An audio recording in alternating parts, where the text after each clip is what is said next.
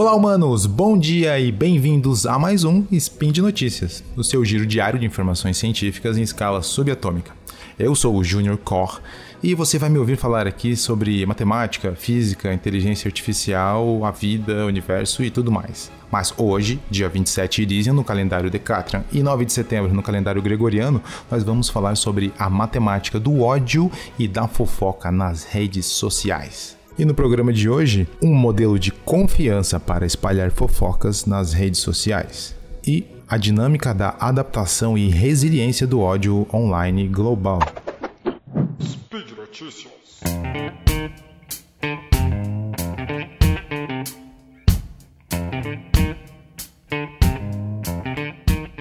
Quando nós ouvimos algum tipo de informação sobre um acontecimento qualquer, Quantas vezes nós devemos esperar uh, isso acontecer para então começar a compartilhar essa mesma informação como se ela fosse verdadeira?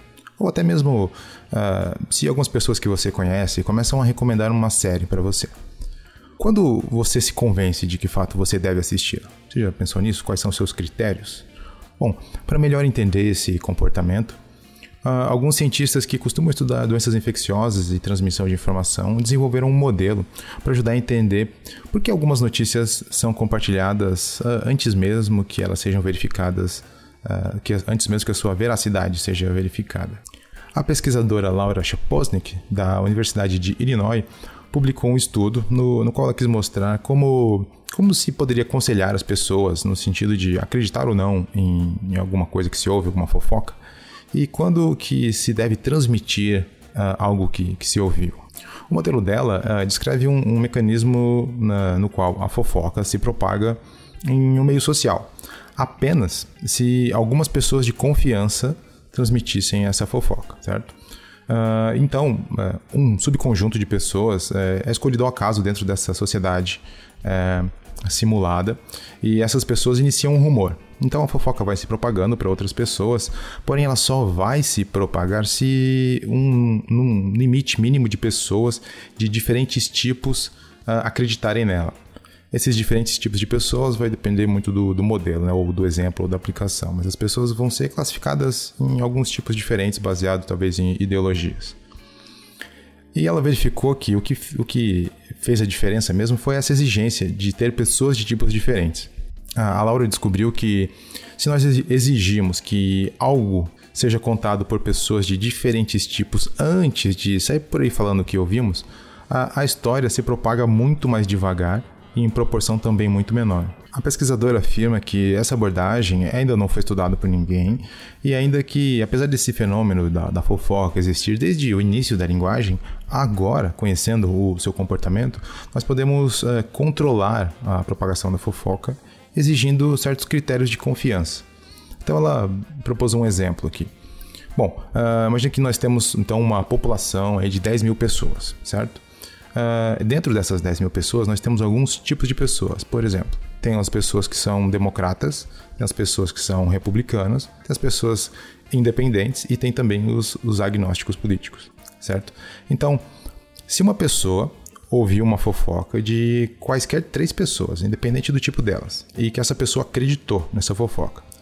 Então, na maioria das vezes, a fofoca vai se espalhar rapidamente por toda a população, por todas as 10 mil pessoas, certo? Agora, se usarmos essa exigência de que precisamos ouvir a fofoca de três de pessoas de três tipos diferentes antes de espalhar a notícia, a fofoca para se espalhar por cerca da metade da população, ela precisa que inicialmente 250 pessoas acreditem nela.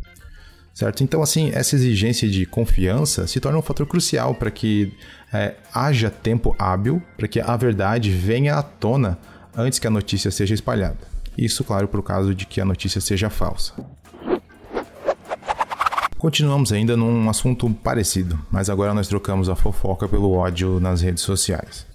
De acordo com um estudo publicado na Nature, o ódio online se propaga e sobrevive globalmente através de núcleos auto-organizados e escaláveis que se conectam de forma bem resistente.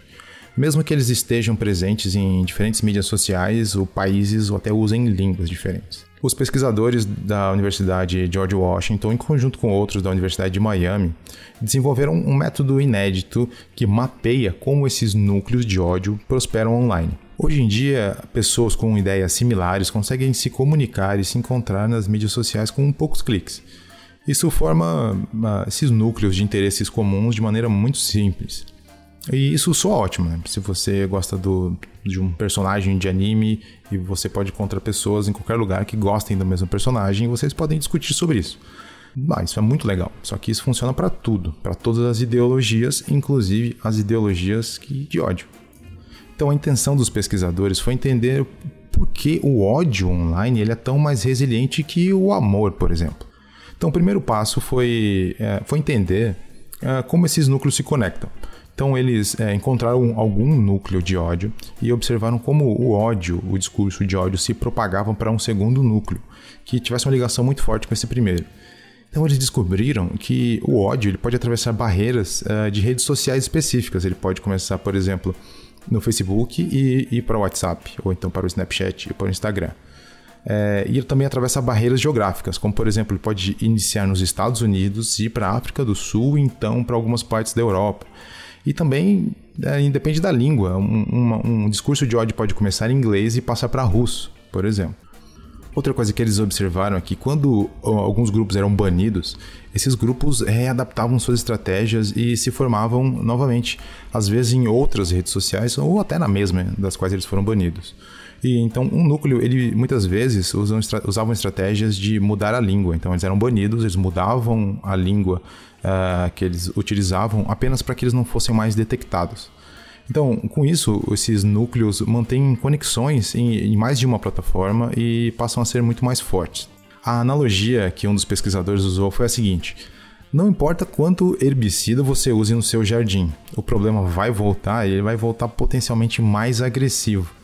Só que na, nesse mundo online é, é, como se os jardins de uma vizinhança fossem conectados de uma maneira complexa, como se fossem buracos de minhoca, porque você pode ter um jardim na sua casa e o, o jardim que tem a conexão mais forte, nesse sentido mais próximo, tá talvez na Rússia. Bom, então no fim das contas eles conseguiram desenvolver quatro estratégias de intervenção que as redes sociais poderiam usar imediatamente. Então vamos a elas. A primeira seria reduzir o poder e o número de núcleos grandes. Como? Banindo núcleos menores que acabam alimentando esses maiores. A segunda estratégia seria banir aleatoriamente uma pequena fração de usuários para que para fazer com que as redes de núcleos globais sejam desmanteladas, porque as pessoas quando são é, banidas individualmente, elas não encontram forças ou estratégias suficientemente boas para voltar e formar núcleos novamente. A terceira estratégia seria colocar grandes núcleos uns contra os outros, fazendo com que é, núcleos anti-ódio, por exemplo, encontrem e confrontem diretamente é, núcleos de ódio. E a última estratégia seria criar núcleos intermediários que confrontem grupos de ódio uh, para ajudar a, a, fazer com que fiquem evidentes uh, as diferentes ideologias entre eles e fazer com que eles pudessem começar a questionar as suas próprias ideias. Para então haver uma mudança. Os pesquisadores uh, afirmam que essas estratégias elas podem ser aplicada, aplicadas em escala global simultaneamente e em todas as plataformas de mídias sociais. Isso sem a necessidade de compartilhar informações sensíveis dos usuários ou segredos comerciais. Agora, as equipes estão desenvolvendo alguns softwares para ajudar a implementar essas estratégias de intervenção. E você, o que pensa sobre tudo isso? Você compartilha tudo o que recebe? Você questiona suas próprias ideias? Como está aí a sua cota diária de ódio? E por hoje é só. Lembra a todos que os links comentados estão no post e você pode deixar lá também o seu comentário, elogio, crítica, declaração de amor e não de ódio e lembro também que esse podcast só acontece por conta do seu apoio no patronato do SciCast, tanto pelo Patreon quanto no Padrim. Então, um grande abraço, não esqueça a sua toalha, não compartilhe ódio, compartilhe ciência e até amanhã.